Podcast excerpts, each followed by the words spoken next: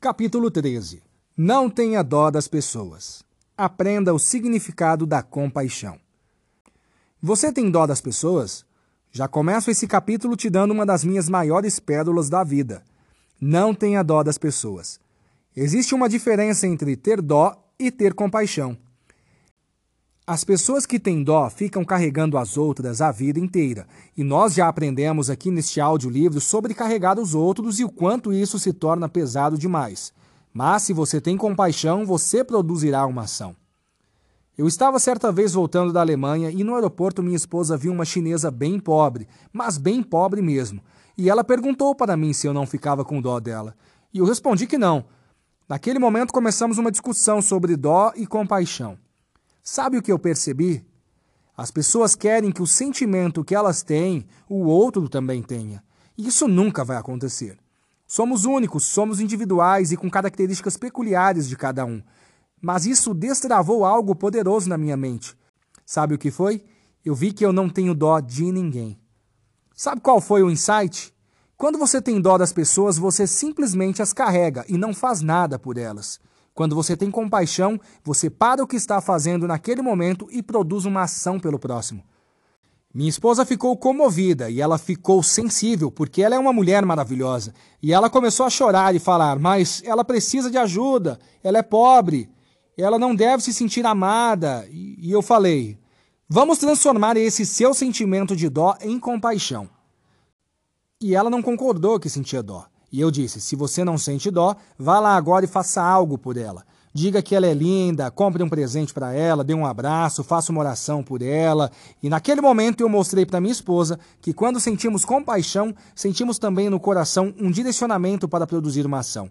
E minha esposa tomou a decisão de orar por ela. Ela conseguiu transformar a dó em compaixão e produzir uma ação por aquela senhora.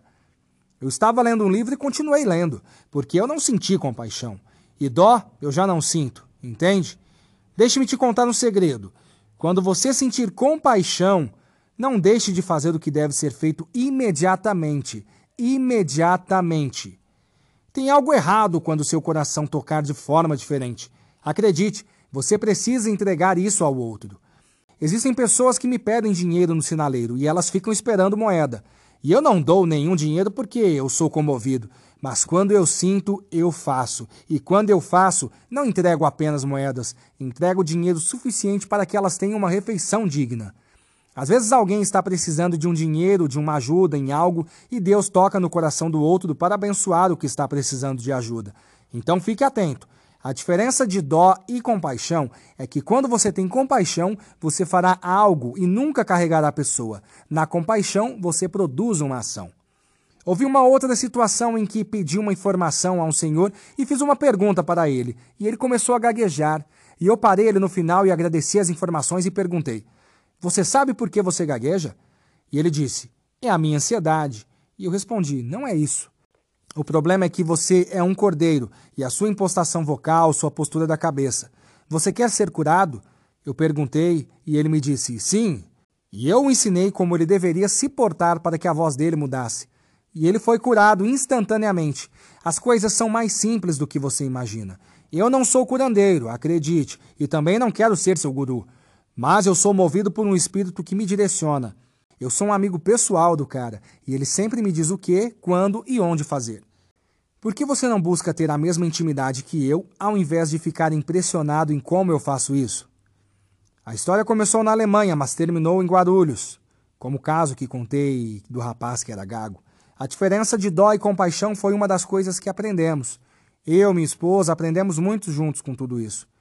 Se eu tenho dó, eu carrego, me emociono e não faço nada. Mas se eu tenho compaixão, posso até me emocionar, mas farei algo por alguém. Dó é mais um sentimento que eu quero a todo custo me sentir sensibilizado a troco de nada, pois não produzirá nada, ou seja, dó é uma toxina. Cada sentimento que você tem precisa ter uma ação, caso contrário, você será intoxicado e se tornará um zumbi. Atividade: De quem você tem dó? Qual ação você pode ter para transformar a toxina dó em uma ação de compaixão.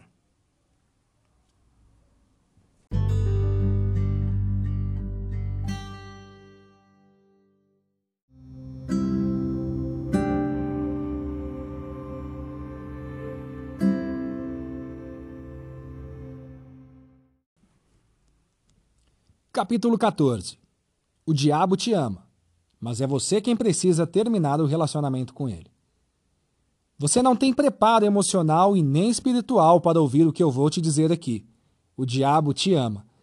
E esse tema toca muito meu coração, porque eu consigo ver as pessoas que estão casadas com o diabo e querem continuar nesse relacionamento.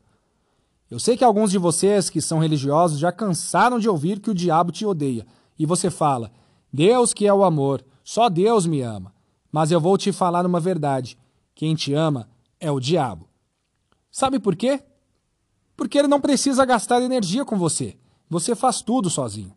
Quando ele pensa em agir para destruir alguma área da sua vida, você mesmo já fez isso. Você não precisa da ajuda do diabo. Ele te ama porque você é bloqueado em várias áreas de sua vida e ele não precisa ficar patrocinando e nem mandando demônio atrás de você e nem nada. Você já é a sua própria assombração. Você já paralisa a si mesmo. Antigamente se falava em assombração e essas coisas, e realmente na época antiga as pessoas chegavam a ver isso. Mas por que isso não existe mais hoje? Você sabe? Porque você já é sua própria assombração. Você está aí para isso para assombrar sua vida, para bloquear a vida dos outros sem sequer se importar com o que tem feito. Esse capítulo não tem apelo emocional, é somente uma verdade. O diabo te ama, porque você tem parte com ele. Você é casado, casada com ele e nem sabe. Você que experimenta improdutividade, procrastinação e todas essas coisas. Por mais que você não aceite, você é sócio do diabo, amigo íntimo dele. O diabo só odeia pessoas que são livres. Sabe quem são as pessoas que ele ama?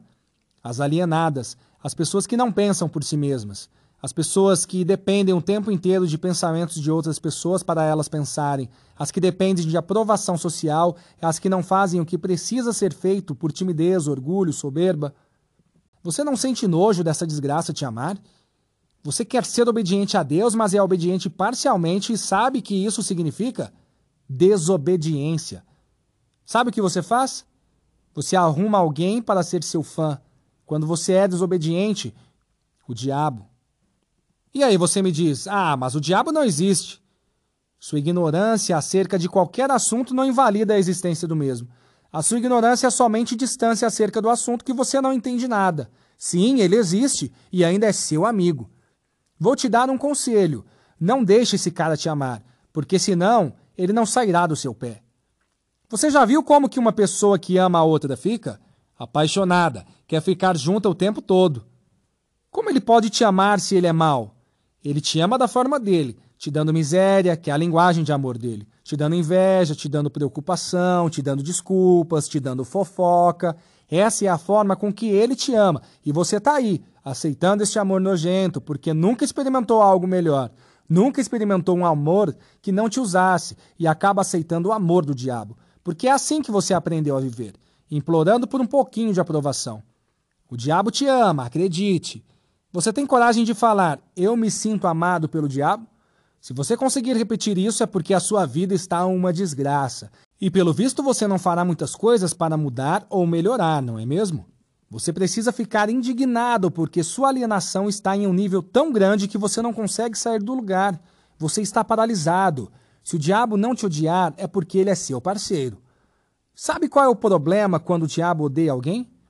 Ele não quer chegar nem perto, porque ele sabe que não adianta ele chegar. Se você tem uma vida de miséria nas 12 áreas de sua vida, sabe qual é o problema? É porque o diabo te ama.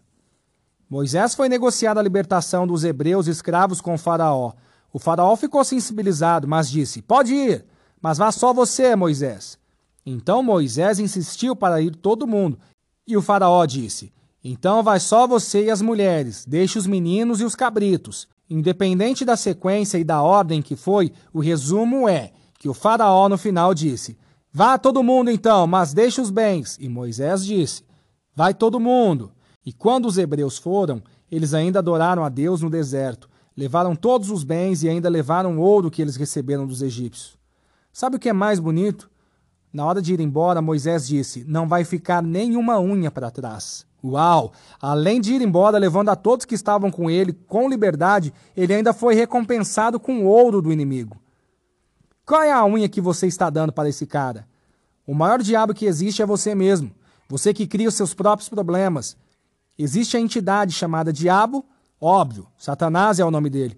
Mas você que tem parte com ele está fazendo o trabalho dele e, e ele te agradece por isso. Enquanto você não sentir nojo ou se você não vomitar depois desse capítulo, acredite, você não quer provocar uma mudança dentro de você. Meu audiolivro é ativacional e não motivacional. Não estou fazendo nenhuma gracinha para você. Eu quero é transferir uma indignação que eu tenho por você de não bater seu próprio resultado. Não é questão de ganhar dinheiro, e sim questão de ter uma vida abundante, uma vida transbordante, uma vida livre. Pare de ser limitado, pare de ser bloqueado, pare de ser essa pessoa enjoada, pare de ser alguém que briga com todo mundo, pare de ser amado pelo diabo. O diabo te ama, né? Continue assim, que você vai ver como é a linguagem do amor dele.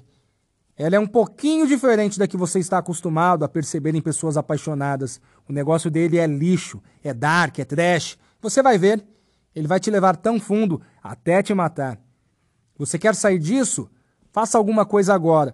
Faça algo diferente. Comece a gritar onde você está e saiba que isso já é um bom começo. É sério. Isso é escolher as próprias guerras. Isso é alguém que é escravo e acabou de descobrir que é escravo e quer sair disso. Não deixe esse cara te amar, não. Não deixe esse cara nem chegar perto de você. Vá cuidar da sua vida. Você não precisa fazer um ataque contra o diabo. Ele já está condenado. Somente vá cuidar da sua vida. Você não precisa fazer nada com ele. Só pare de ser amante do diabo. Só isso, porque ele te ama. Então, aprenda que o amor dele não é como o amor do Criador. Seja livre. Atividade. Quais as três coisas que você precisa abandonar para deixar de ser amante do diabo?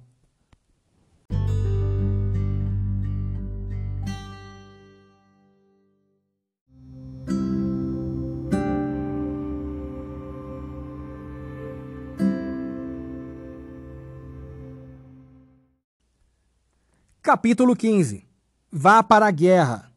Escolha as suas guerras e economize sua munição. Por que vá para a guerra? Porque existe uma síndrome do cordeiro onde as pessoas juram que estão em paz, mas existem dois tipos de paz. Você sabia disso? A paz do raciocínio e a paz da mente. A paz do entendimento, a conexão com o raciocínio, com a inteligência emocional. O seu cérebro vive de experimentação, e em toda experimentação haverá uma checagem de algo no passado. Então, se você está com energia com a pontuação 10 positivo e alguém vem com energia negativa de 20, o resultado final será menos 10. Então, você explode. Toda vez que na equação racional ficar negativo, você terá um comportamento irracional.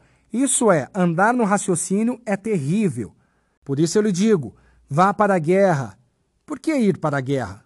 Porque só alcança a paz quem vai para a guerra. Mas qual guerra? A primeira guerra que você tem que correr de frente para bater e derrubar é a guerra da ignorância. Só vai ter paz aqueles que amam a sabedoria. A maior alienação que existe é a ignorância, e as pessoas amam e fazem cultos diários à ignorância. Pedem todos os dias para sentirem paz, pedem alegria do lar próspero, mas eu entendo, eu também já fui ignorante. O seu raciocínio nunca vai deixar você ter paz. Essa paz que as pessoas falam assim, eu estou bem, obrigado.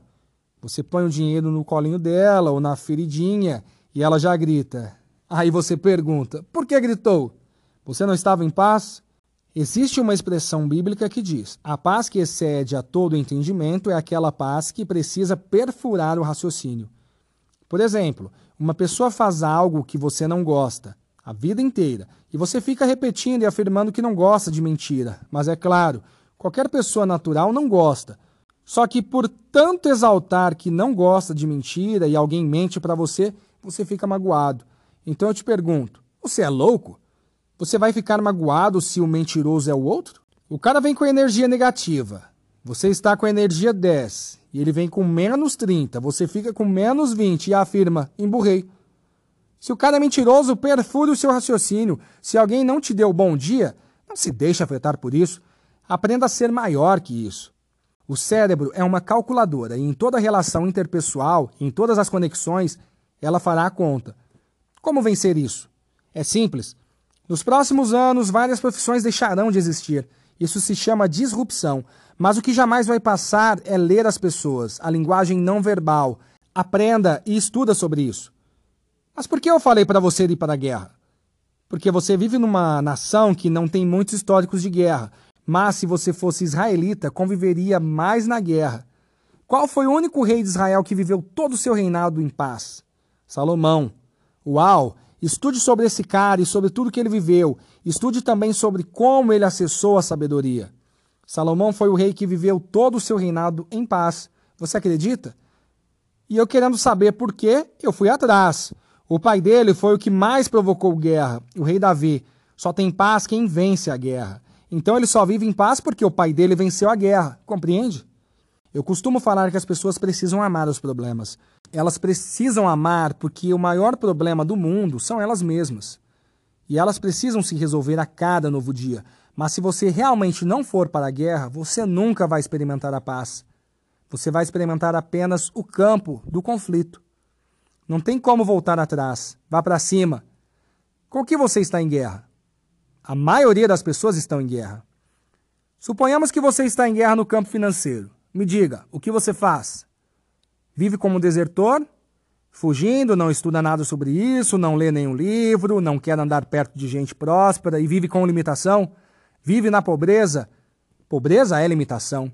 Improdutividade não tem nada a ver com falta de dinheiro. Vá para a guerra. O que você quer? Escreva em um papel. Eu quero isso. Enquanto você não escrever algo, aquilo não existe. Essa será a sua guerra. Contabilizei com minha esposa e realizei mais de 300 palestras no ano de 2018, completando a carreira. Estou quase entregando o que eu mirei como guerra. Combati o bom combate. Coloque como foco o que você realmente deseja e faça o que precisa ser feito. Pare com desculpas. Você precisa avançar e crescer. Combater o bom combate é guerra. Completar carreira é chegar no campo de batalha e nunca perder a fé. Davi só se tornou rei porque fez algo. Davi foi para a guerra. O Criador já o tinha chamado porque o conhecia, mas se ele não tivesse ido para a guerra, a coroa iria para outra pessoa. Eu liderei mais de 5 mil pessoas na empresa onde trabalhei e eu lembro a guerra que foi. Eu fiquei quatro dias acordado arrumando um banco de dados que levaria quase 30 dias para uma pessoa normal conseguir. Muitas pessoas não irão entender certas atitudes que você tem, mas as pessoas ficarão pasmas com os resultados que você apresenta. Foque na atitude que precisa ser tomada e só poderá ser tomada por você. Comece a odiar as despesas, abra novas rendas, envolva-se com pessoas promissoras e prósperas. Busque a paz, não pare. Esqueça as experiências negativas, tire as crenças limitadoras e avance. Vá para cima! Coloque seu corpo para obedecer. A guerra é entre a carne e o espírito. Aquele que você alimentar, vence a guerra. Atividade. Escreva abaixo três guerras que você precisa romper e três ações imediatas que você irá começar.